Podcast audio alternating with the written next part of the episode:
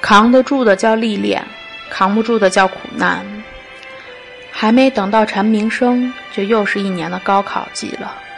脑海里瞬间就想起了一句话：又是一年高考季。我是喜欢七月的，喜欢七月的阳光，喜欢七月的蓝天，喜欢七月的书音。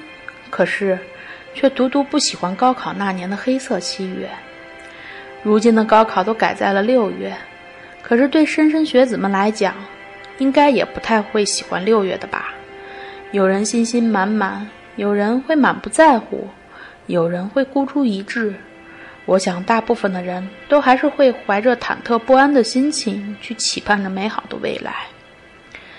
记得上高中时，老师对高考最形象的比喻是：千军万马在过独木桥，可是总有人是会从桥上跌下来。我们那时的高考分数都还是会用原始分数换算成标准分数，如果有偏科的短板科目。一定会让你的标准分数大打折扣，我就不幸被数学的短板拖了后腿，然后掉下了独木桥。从知道成绩没上本科线开始，我就一直要复读，还是要上大专。人生的路上总会有一些需要做出的选择，就像人生是一颗一颗的巧克力，你永远都不知道你打开的那颗巧克力是什么味道的。因为数学一项短板就不让自己有更多的选择，自己还是不甘心，所以我选择了复读。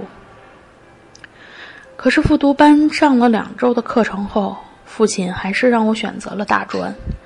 很多年后，跟父亲聊起这件事情，父亲说，考试前母亲生病，已经下了病危通知，他不知道如果我在复读中途会不会有其他变故。好吧。带着不甘心，我开始了大学生活，但是一定要专升本，成了我前两年大学生活里的唯一目标。我们是最后一批二加二制的专升本学生，因为专升本的录取比例比高考还要低，所以我再一次经历抢过独木桥。专业课和公共课考试被一场非典硬生隔开了半年。就是这样的时间间隔，让差不多一半的考生都放弃了考试，有放弃复习的，也有放弃考试的。现在回头看看，感谢自己当时坚持下来，至少没有让自己遗憾。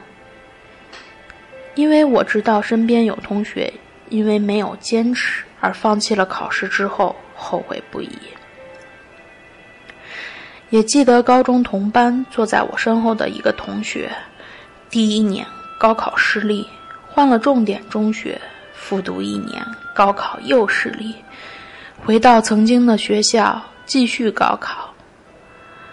我不知道他曾经有没有放弃的念头，但是我知道他坚持下来，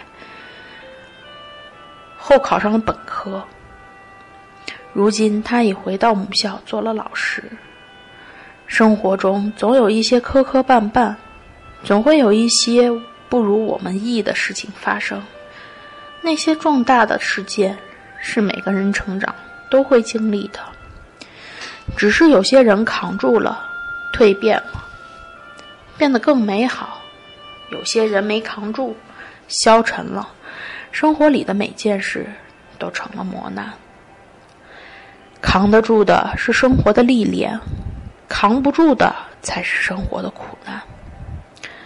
感谢大家今天的陪伴，这里是硕博心理，不管你在哪里，世界和我陪伴着你。